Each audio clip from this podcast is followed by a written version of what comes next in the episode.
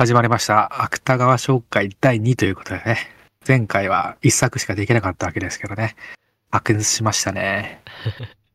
そんなことないですか？そんなことないですか？え、何しましたね？って言った？え、白熱しましたあ、ね。白熱か。しましたね。しましたね。教室です。うん。ね。ちょっと尺を気にしていきましょうか。今回は。あー、まあ、ね尺を気なんですか？にしつつ、んね、豊かなね。そう、逸脱っていうのがね、そうえ何かがうん、はみ出してくるはみ出してくる、なんだっけ、ようなね。その、はみ出していくっていうね。堀江敏之先生の選評にもありましたけど、ありましたね。なんだっけ、はみ出してくるありました。まなんだっけ？あ、後で紹介するとして、はみ出していきましょはい。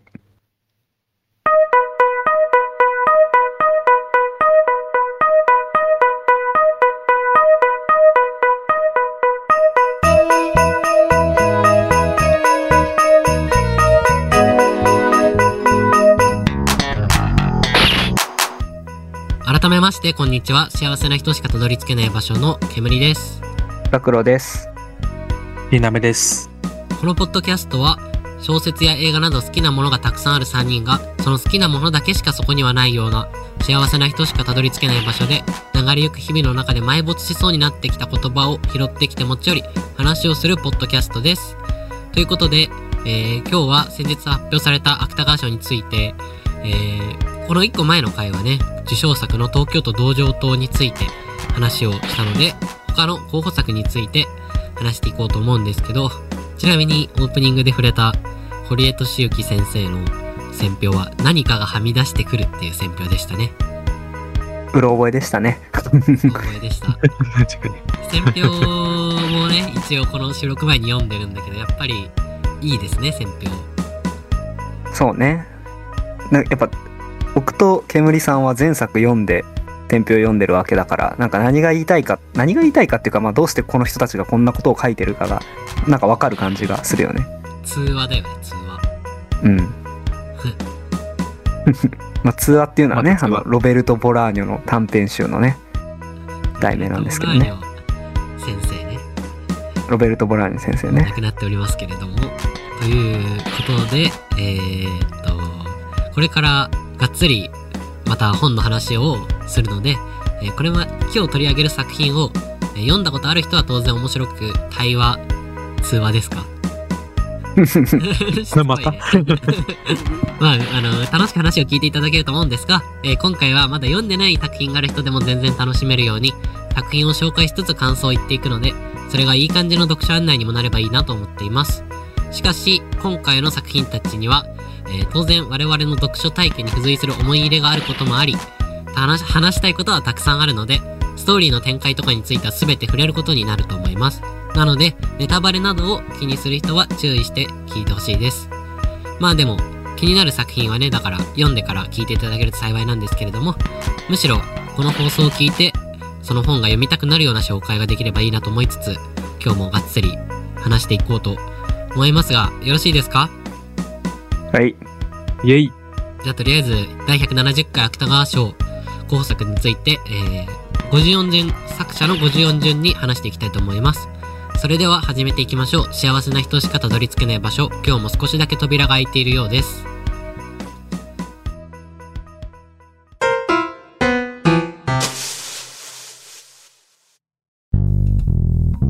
はい。ということで、まずは、安藤補正、明細色の男について話していきます。えーまず、川出消防のホームページにある、あらすじを紹介すると、ブラックボックス化した小さな事件がトリガーになり、混沌を増す日常、醸成される屈折した怒り、快楽、恐怖、差別、暴力、折り重なる感情と衝動が色鮮やかに疾走する圧巻のクライムスリラー。文芸賞受賞第一作。怒りは屈折する。都内のクルージングスポットで26歳の男が暴行された姿で発見される。事件の背後に浮かび上がる迷彩色の男とは、デビュー作、ジャクソン一人が芥川賞候補になった、今最注目の作家による再起ほとばしる第2作、川出消防よりということなんですけれども、まあ、補足的に話をまとめると、まず、語り手が私っていう名前は出てこないよね、確か。名前は出てこないね。語り手の私が、えっと、個人的な関係を持っているイブキという男が、ファイトクラブっていう地下のクルージングスポット。クルージングスポットっていうのは、あの、男性を対象にした有料の地下空間のことなんですけれども、で、えっと、刺された、暴行されたのか、暴行されて、まあ、事件、事件になったんですね。それ警察が入ってくるような。で、私は、その、私って、語り手の私は、その、伊吹と近しい関係であったことから、捜査にかかる警察の、捜査にかかることを恐れながらも、犯人を自分で探そうと動くわけですね。で、えーその過程で一人の男と知り合って、それもファイトクラブっていう地下施設で、えー知り合って関係をまた結ぶようになります。で、えっと、その男とは、えー地下じゃなくて地上でも会うようになるんだけど、その関係を進める上で、これからネタバレなんだけど、その男がヘイトクライムを常習化させている、いわゆる、ここの作品でいうところの明細職の男であることに気がつきます。で、ここで言う明細職とは、えー恋人とか仲間とか単一な男とかココア、これは肌のことを言ってるんですけども、要は、その他者から与えられる属性、他者からの名付けによって、えっ、と、その名付けによって、それをお面のようにしてたくさん、大体可能性のある、いろんな人を指すお面を持つことによって、それを明細にして、えー犯罪を起こしても自分に足がつかないようにするっていうことでですね。で、いつも方法が先にあったって言われるんですけど、その、これはネタバレなんですけど、私はその男に対して復讐をするんですけど、その復讐の内容が、明細職の男を刺し、それを、えーゲイ男性に対するヘイトクライムにすり替えて、もうその場にいた他の人を殺人犯に仕立て上げて、で、自らをヘイトクライムの犠牲になった恋人の死を嘆く同性愛者として、明細を施すことにより完全犯罪を達成するっていう話ですね。でよろしいですか？いいと思います。はい。どうどうまあでもやっぱうん。ん？どう読んだどう読んだ？うーん、なんか、悲しい話だなって 思ったけどね。やっぱ人が亡くなるし。うん。いや、なんか、いぶきさんが亡くなったって明示されないんだよ。あ、そうか。いや伊吹さんじゃなくて最後の人。最そうそうそう。ねまあでも結構、その、犯罪者、犯罪者、ホモミゼラビリスじゃないですけれども、うん。犯罪者っていうか、いろ、あの、結構あのさ、お祭りでさ、人を押してさ、うんうんめっちゃ倒れるところとか、あるある結。構嫌なやつ、嫌なやつ、まあ、丸く言って嫌なやつみたいな。あれ、さ、韓国の事件だよね、多分モチーフに。あ、そうだろうね、多分ね。ああれも結構悲しかったりするんだけど。そう。やっぱその、うん、やっぱ、暴力的なものがすごい怖いっていうのもあるんだけど、うん。やっぱりなんかそこに追い込まれてしまう過程みたいなのがやっぱずっと書かれてるわけで、なんかそれはすごい悲しい話だなと思ってうん読んだりしましたし、なんかこう、その、地下の空間で、なんか自分たちに勝手に周りの人たちが物語を読み取ってしまうだろうみたいなうんくだりがあったじゃないですか。やっぱあれはすごい印象的というか、まあ、この小説の、まあ、自分的にそこはパンチラインだなと思ったところですね。なるほどね。なんか前作のジャクソン一人っていう小説、これが文芸賞カーデ書房の実写作なんだけど、それでもなんかそういう施設みたいなのが出てきたので、で、それ以来だったので読んだのが、おおなるほどね、なんかあったなって思いつつ、まあ、もちろんだってこの世界に存在しているものであり、またこの伊吹さんっていうキャラクターがいるんだけど、これも前作に出てくるんですよね。彼は自分の出演するポルノビデオを売っているんだけど、で、いぶきさん実は死んでないかもしれないので、次も出てくるのかなって思ったり、楽しみな作家ですよね。僕はまだそのデビュー作の方は読めてないので、今の話を聞いて、あ、そういうあの登場人物のつながりとかが結構フェチ的に好きなので、うん、読みたいなって思った。そうね。人格もっと掘り下げるしね。うん。あのーやっぱり僕の感想としては、その前作を読んだ時も思ったんだけど、まあ恥ずかしながら結構ハッとさせられる言葉があって、例えば、その、ステレオタイプ的に人を見てしまう瞬間が、まああるというか、うん。あの、ミックスのえー黒人が入った、えっ、と、ゲイの男性っていうと、例えば、その、それに対するステレオタイプみたいなものはやっぱ内在化してて、でも、それって当たり前だけど、個性があるわけじゃん。それが多分明細の一つになるんだけど、そういう偏見っていうかうんステレオタイプ。だけど、やっぱこの人が書く話は当たり前だけど、そこには違う、違う人がいて、で、違うものがあって、違うバックグラウンドがあってっていうのが緻密に書かれてるからこそ、自分の、なんだろう、これは、もちろんセクシャルマイノリティとか、あの、外国籍、日本における外国籍の人に対する視線もそうだし、もっと広範な他人に対する属性として見てしまうこともあるんだけど、そういうものに対する、まあ、自戒じゃないけど、自分に対する見つめ直しみたいなものもあって、ハッとさせられることがあったっていうのが一つと、あとはシンプルにスリラー小説としての、なんか犯罪をさ、成し遂げるわけじゃん。完全犯罪を。そうね。それがなんか包丁を買ったり、その手段を考えたりみたいなのが、なんかサスペンスとして面白かったし、うんなんかそういうクライムの映画？まあパッと出てこないけど、ね、なんか洋画、もうちょっと昔の洋画みたいな感じがしたのが普通にその物語として面白かったです。そうね。なるほどね。その木彫りさんじゃあなんか物語性みたいなことをあの意識して面白いっていうのが基本的な、それ以外のなんか文章の味であるとか、うん。そういったものに対してはどう思いますか？いや、結構、この小説も、語りが、結構筋の通った語りで、その、さっき言った属性みたいなものの対比として身体の感覚が描かれているんだよね。で、うん。うん結構その、生々しい性行為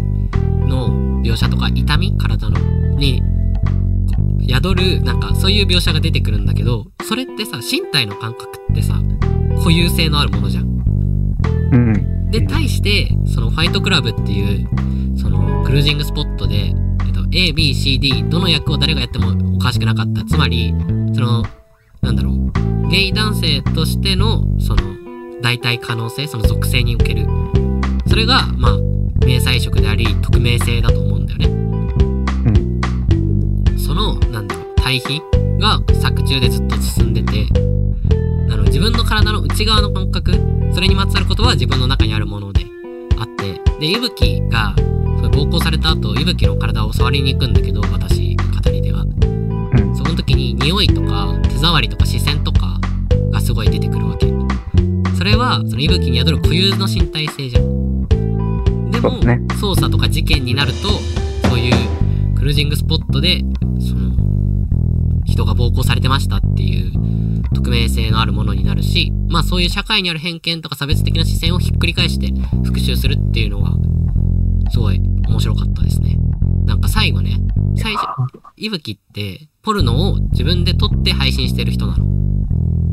だから、うん配信して、それを見られてるわけじゃん。でも、最後の事件のところは、その、主人公が、その、仕立て上げるの完全犯罪に。で、最後、その、殺したかった相手を抱きながら、その、恋人がヘイトクライムの、えー、犠牲になったっていう明細をするんだけど、それが周りの人に見られて、それを動画に撮られるシーンで終わるの。その、そうね。見る見られるの点灯が鮮やかだなって思ったし、なんか、それで最後に、いぶきって名前をつぶやくんだけど、そのいぶきっていう名前の彼にとってのその固有性っていうのが最後に置かれてておしゃれな小説だなって思った。なるほどな。なんか、匿名性と固有性のなんか話に関して思ったことを話すと、一応ね、ちょっとあの、自分はこの作品をそもそも読めてないというのはあるんですけど、結構その犯罪に関しては、結構自分の仕事柄上結構扱うというか、まあ、毎日いろんな犯罪が起きる中で、例えばそのその人が職業不詳とか、住居不定みたいなものって結構ゴロゴロあって、で中でその外国人の人の名前が、どこが名字で、どこが名前なんだろうみたいな、そういうなんか匿名的な情報っていうのは結構日々接することが、まあ、あるんですけど、その中でこういう発展場みたいなところっていうのは、本当になんかアングラというか、そういう無国籍な人が何をしてどういう犯罪なのかっていうのは、あの、まあ、警察も捜査あんまりしない部分でもあるし、うん。そこで生まれる物語ってなんだろうっていうのをすごい想像することがあって、で、そこはなんだろうな、あの、まあ、実際その、2丁目とか、新宿2丁目とか、発展場みたいな、まあ、何回か行ったことはあるんですけど、うん。なんかそこの、なんだろうな、いろんな物語があって、いろんな、なんか、ジェンダーがあってとか、いろいろ考えつつ、やっぱりそのモラルのない、なんか暴力性みたいのも常にどこか匂っていて、これも、作品も結構ね、まあ、その、フィクションっぽくないんだよね。フィクションなんだけどもちろん。結構リアリティがあって。うんなんかその暴力とかいうのがありつつ語りが一人称が漢字の私うんでもう文章がほぼ全部過去形で何々だった何々だったっていう風に置いていくじゃないですか。だからその語りがすごい効果的だなっていうのは読んでて思いましたね。その主主題というか書かれてることに対して。まあ、私っていうこと、まあ、名前が出てこないっていうのは一つ象徴的だよね。うんうんうん。あとだし。まあなんかあの男性の語りとやっぱお礼とか奥っていうのを使われることがやっぱ多い。そうかも。あ、俺、俺？ってあんまり見なくね、まあ確かにね。あんまりないけど。うん。まあ、そこでやっぱ私っていうその昔ながらのその小説的なうん。すごい匿名性の高い一人称を。置くことでそのすごいクールダウンしてるように見えることでその内容の恐ろしさとかうん。が引き立つみたいな温度感はすごい感じましたね。あ、なるほどね。なんか、結構基本的なことなんですけど、なんか、日本語って一人称めちゃめちゃ多いじゃないですか。多い。だから海外はなんか、愛だけみたいな、うんそこで、なんか国を越えて一人称が変わっていく過程で、何かが特定されたり逆に匿名化されたりっていうような、そういったことが主題として浮かび上がってくるのかなってちょっと聞いてて思いました。うん、そうね。なんか、その私を選ぶっていうところにまた意味が生じるっていう点では、そうかも。あとうん、は、その語りだと、冒頭がすごいおしゃれだったよね。うん鳥があそうね立つみたいな象徴的であり、うん、よかった。って感じです。鳥が飛んでってその事件の現場から。人がどんどんどんどん逃げていくみたいな。うん。で、やっぱ逃げてく人に固有性はやっぱりないわけで、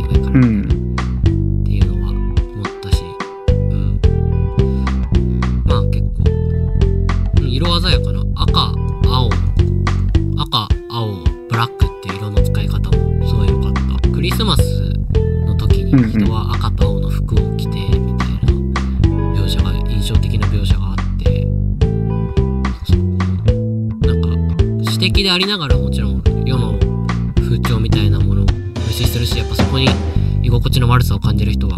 少なからずいて、うん。普段は男女による色の違いは極端ではないのにクリスマスだけはそれがはっきりと蘇って矢印が赤く引かれたり機械人形よりみんなが顔をそっちに向ける。嘘みたいなその景色のことを私に教えてくれたのは息吹だったっていう文章が印象に残ってるし、最後の犯罪の場面も男性用トイレと女性用トイレの赤と青の対比とそこに流れる血、血は結構出てくるんだけど、の描写があったり、あとは、この次の作品で主に喋るけど、そのムーンライトっていう映画で、黒人の肌が、その青いからブルーっていうぶっつき上がりの元ではっていうのが出てくるんだけど、それがこの作品でも出てきてましたね。そうですね。その地下のスポットがその青い照明で覆われててうん。みんな青色で照らされてるっていう。で、その青の中で私は、私はだっけ？その青、青い自分が、えー、なんかブラックだったみたいな描写が印象的でした。はい。ということで、よろしいですかね？まあ、結構、この、我々が普段読書会で取り上げるような読書会ってほどしてないけど、結構あんまり話す類の作品ではなかったので、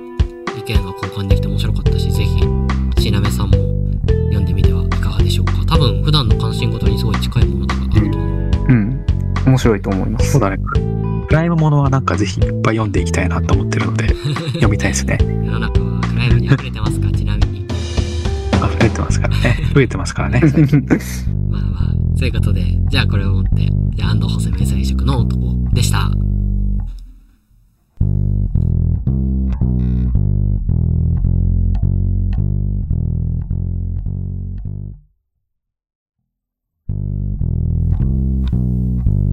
続いて、川野めぐみのブルーについて話していきたいと思いますが、まずじゃあ、集英社のホームページにあるあらすじを読みますね。えーっと、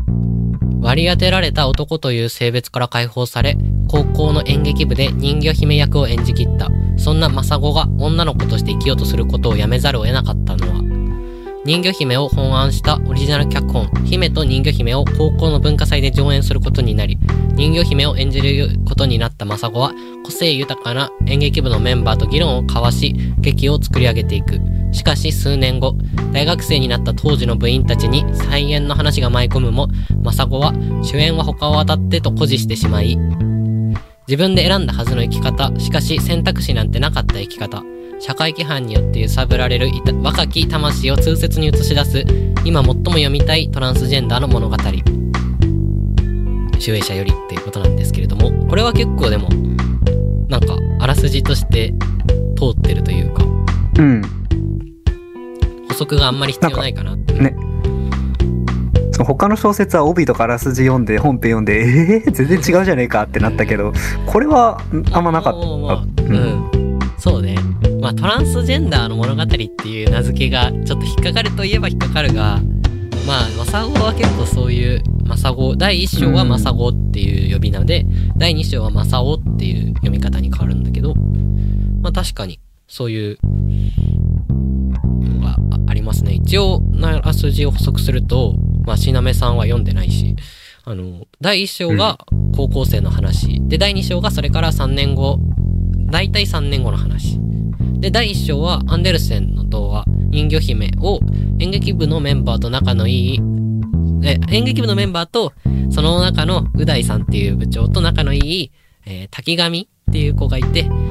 小説を書くのが好きで、で、その人が本案して脚本化したものについて作品やその感想、それにまつわる価値観などを話しながら、その上演準備とともに、その上演準備の日常の風景と、姫と人魚姫の脚本が交互に書かれる。っていう内容なんだよね。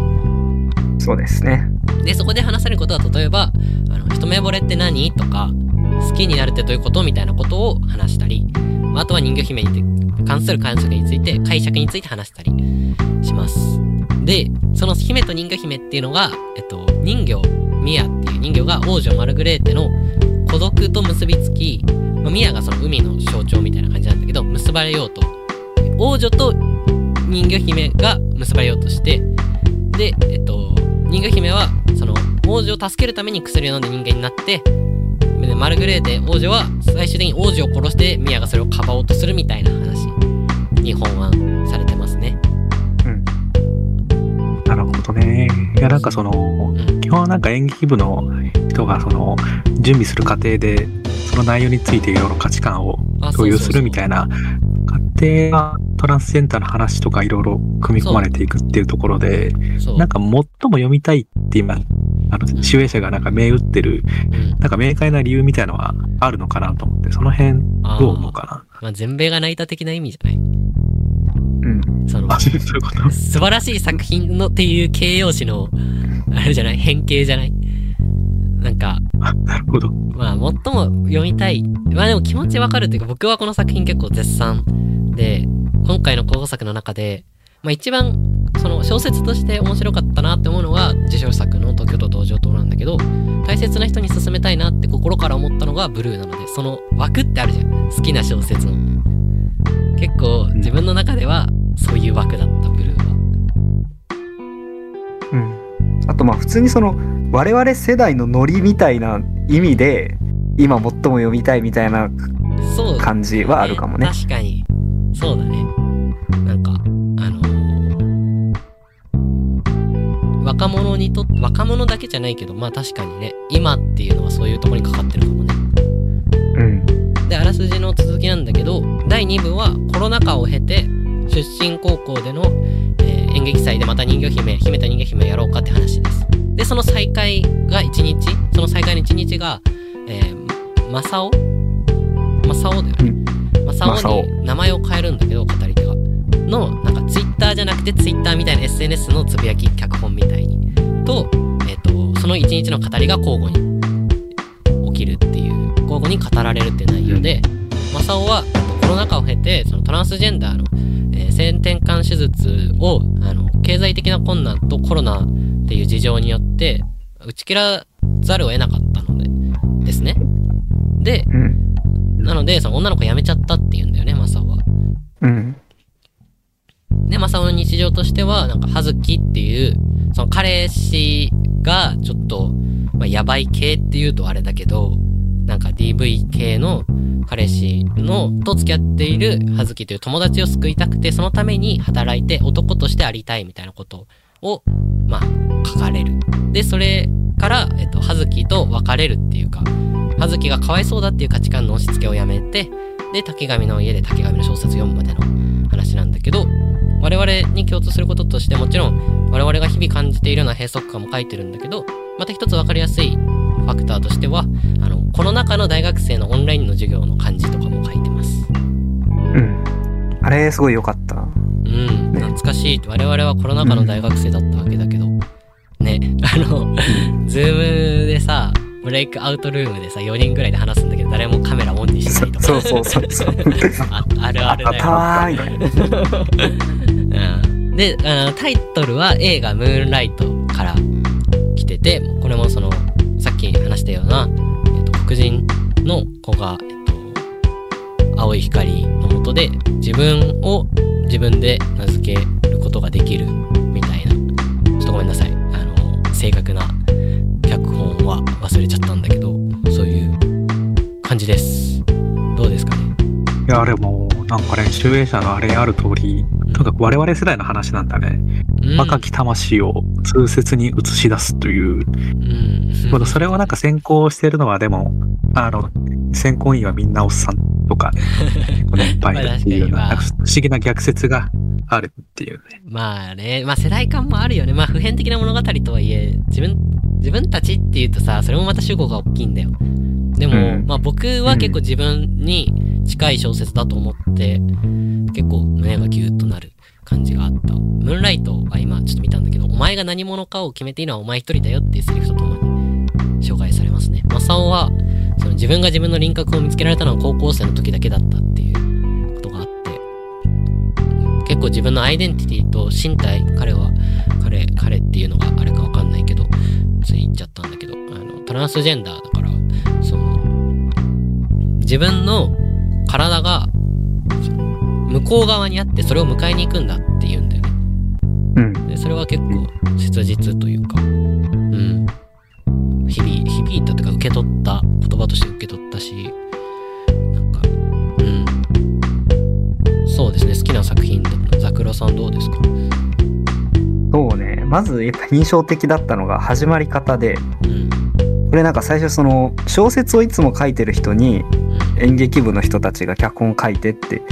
うん。言うわけじゃないですか。うん。で、その脚本の引用から始まるんだけど、その第一項みたいなのが、もう脚本じゃなくても、思いっきり小説みたいな感じになってて、始まるじゃないですか。始まる。で、それがガーって始まった後に、その登場人物たちが会話をするんですけどそこだ、けその会話が、そう、逆ねにとがき、そう、とがきの形式で書かれてるんだよね。うん。で、それで、その、人魚姫の脚本をある程度紹介した後、暗転っていうのが入って、小説みたいな語りが始まるっていう。構成じゃない？うん。それが面白いよね。うん。いい。この作品も結構映画からの影響みたいなものは受け取れるよね。あのシェイプオブウォーターとかも出てくるんだけど、うん、なんかね、そういうあ見せ方が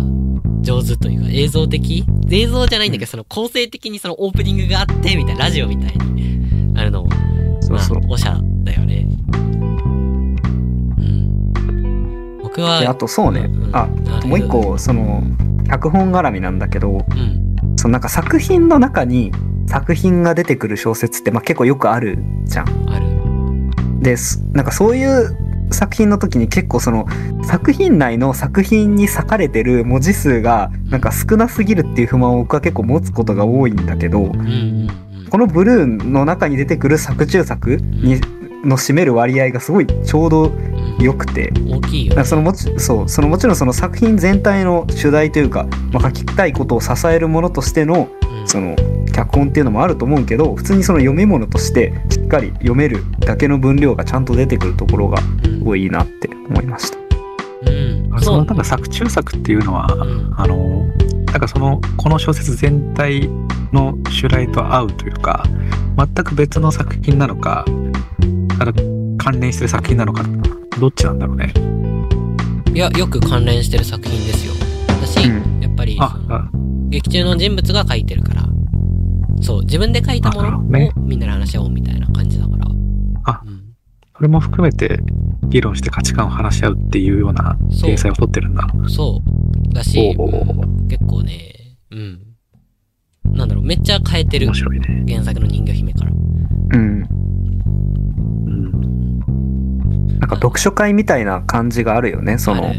作品があってみんないろいろ思ったことを話すっていう。だしなんか そのえこれ演じるのどうやってやるのって言って。えこんなの大丈夫ですって。えそんなこと言うならもう書かないみたいな。揉め事が最初にあったり。なんか僕のこの作品の一番好きなところなんだけどそのすごい作品の中の温度感が等身大なんだよねすごいなんだろう。とても大切なこと。例えば大切だと僕が思うこと。日常の中にある人と人との間にある、まあ、閉塞感と、まあ、つながり。とか、まあ、ここで出てくる具体的な言葉としては一目惚れとか恋愛とかあとトランスジェンダーとか、まあ、そういうのって容易にわかると言ってはいけないっていうか絶対わからないんだけどすごいこの作品が響いたのはすごいとても大切なこと言ってるんだけどそれがねあの仲良さげな演劇部のわちゃわちゃ感があって、それを受けてニコニコって呼べるんだよね。結構その なんか温かいんだよねその作品の中に流れてる空気が。うんわかる。そうそれがすごい等身大のなんかキャラクターとして読めたしそのすごい誠実だなって思うのがその主人公たちも正しくないんだよね。うん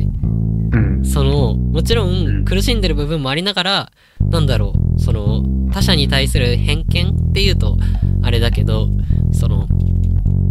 まさまさごも他の人を揶揄したりするしまたなんかあのーちょっと待ってね。あのーそのまさごの過去過去の話で自分がちょっとトランスジェンダーで仲間にはぶられたみたいな経験の時にその彼ら彼もまた相手のその省いちゃった子供もまた怖かったんだと思うっていう言葉があったりとかうんあって、うん、すごい等身大で誠実だなって思ったんだよね。うんその思った。それうんうんそれがやっぱ一番響いたかな。他者からの視線についても、その、まさ、まさおも、その、なんか、自分が社会っていう、まあ、ぼんやりとしたものから言われる視線とか、なんか、揶揄みたいなものを内在化しちゃってて、そんなこと言われてないのにどうせこういうこと思ってやんでしょとかも言うわけなんですよ、その第2章で。とかももちろんそういうことはあるだろうし、まあ、印象的なのでちょっとメモしといたんだけどその正雄がそのやっちまったやってしまった時に自分の在り方全てに対して顔の見えないかきかっこみんなの否定的な眼差しが張り付いてしまって何をするにも虚空に向かって反す反駁し弁明し終わらない論争をいつまでも続けては疲れ切っていたその虚空に右大たちを代入してしまったっていうのとかもうすごいうんなんだろう背伸びしてない文章がすごいなんだろうそれが入っていきやすいしよかったですね。なんかね、なんかメモにあるんでうん。見てるんだけど、その栗林って人がうん。好き、性別に関係なくうん。他人の関係性を消費することがあるんだけど、うん。なんかそういうことも含めて、なんか性別の話というよりは、うん。そこも含めた他人の関係性を消費するっていうところが、うん。なんか主題にあるんだとすると、うん。すごいなんか画期的というか面白そうだなって。うん、すごい読んでほしい。うん。なんかね、うん、性別、ジェンダーの話ももちろんするんだけど、そう、人と人との間の、なんか仲の良さとか、まあ、恋愛感情のようなもの、これは恋愛感情なのだろうかっていうこととか、まあ、執着、恋愛っていう言葉では捉えられない執着みたいなものの機微、すごい小さいな物語を、すごいね、やっぱ温かいんだよな、すごいなんか、そういうものを書いた作品でもすごい繊細な感覚がすごい響いたから当に絶賛です。僕この作品大好きだしなんか泣きそうになるんだよねこの作品を読むたびに。でさそれで泣きそうになるのは哀れみ哀れみって言葉が作中に出てくるんだけど哀れみでは決してなくてなんか全ては分からないものじゃん。他人との関係とかって言葉にならないし分からないものであること分かった上ででもこの作中の人物たちに連帯したくなるようなその等身大の、まあ、仲間ではないけどすごいその温度感が心地いいからその人たちに連帯したくなるようなこの人たちの切実さとか背伸びをしない方の温かさの、まあ、そばにありたいみたいなことがそれは不可能性を感じながらも不可能性っていうか作品だから不可能であってでもこういうことって自分の身の回りにもいっぱいあるはずでそういうことって小さいことってさ、小さい音とかって聞き逃しがちになったりするけど、自分の聞きたいものだけ聞いちゃったりするけど、もっと、この作品を読んで、この作品の中にある小さな世界を、なんだろう、そのまま包み込むことに寄与できるとしたら、日常生活の中から、それは自分の明日から変わっていくことだろうなって思ったし、すごい影響を受けた作品でしたね。うん、これは、だから、その中で傷ついたりとか嫌悪感をにじませたり怒ったりっていうのが、まあ、もちろん起きるんだけど言葉っていうよりこういう会話物語でしか提示できない心の揺れ動きがあってその主題がやっぱり何回も言うけど大切なことなんだけど温度が心地よいから読んでいてもシンプルに温かい気持ちになれた。僕は心地が良かったし傑作。ごめん絶賛だから言葉がどんどん出てくるんだけど。その第2章でね、しかもその SNS に吐き出すの、その正雄がそこで言えないことを吐き出すんだよね。でそれって SNS だから誰も見てないんだけど、人魚姫が陸に上がったら薬飲んで、その声を奪われちゃうんだけど、それとの、そのモチーフの使い方も上手じゃない？すごい。おしゃれ。うん。だし、うん。僕もなんか、僕結構愛してるっていう言葉好きがちというか、簡単に別になんだろう、いろんな人にとかいろんな先に愛してるって簡単に言っちゃうんだけど、最近はね、雑談なんだけど、愛してるっていうのは確かに、もうちょっとひ、なんか考えた方がいいというか、もちろん愛してるものに対して愛してるってことは素敵なことだし、愛してるって言ってもさ、その世間的な愛してるじゃなくて自分にとってのその対象に対する愛してるってあるじゃん。全然いいんだけど、最近はそこにある力のような全てっていうことにちょっとハマってる。愛してるじゃなくて、なんだろう。この作品、ブルーっていう作品を愛してるというよりブルーっていう作品に向かう、そこにある力のような全てです。で、これ出典があって、あの、あるだろうね。ホムヤヒロシの短歌で、おやすみ、ホムホム、ラブ、今、マミの中にあるそういう優しい力のすべてっていう短歌があって、それが好きなので、そういう優しい力のすべてっていい言葉だなって思って使ってます。ごめん、ちょっと長くなったわ。この作品喋りたかったから。いいと思いますよ。はい。他に言い残したことがなければ。うん。すごい、もう激推し、絶賛っていうか、傑作だし、大好き、ラブ。そこにある優しい力のすべてって感じ。すごいね、うん。読みやすいし。ねうん。愛してる、愛してるっていう言葉をツイッターに載せるのか、ポッドキャストに載せるのかっていうのも違ってくると思うし、そうだね。含めて言葉の重みをね、うん。うん、自分に課していく過程でありたいですよね。そうね。ちゃんと、まあ、これは東京都道場島とか、明細色の男を読んでも思ったことだけど、自分の使う言葉を自分でちゃんと検閲して自分なりに納得して使いたいよね。うん。それってすごい大切なことだと思うから。って感じですかね。すごい、だから、なんだろう。これを聞いてくれている人に一冊おすすめするんだったら僕はブルーですかね。読んでほしい、ぜひ。感じです。読みます。読んでください。はい。はいっす。じゃあ、今日はここまででいいですか？はい。はい。ということで、お疲れ様です。じゃあ、今日は、えー、明細色の男とブルーについて話しました。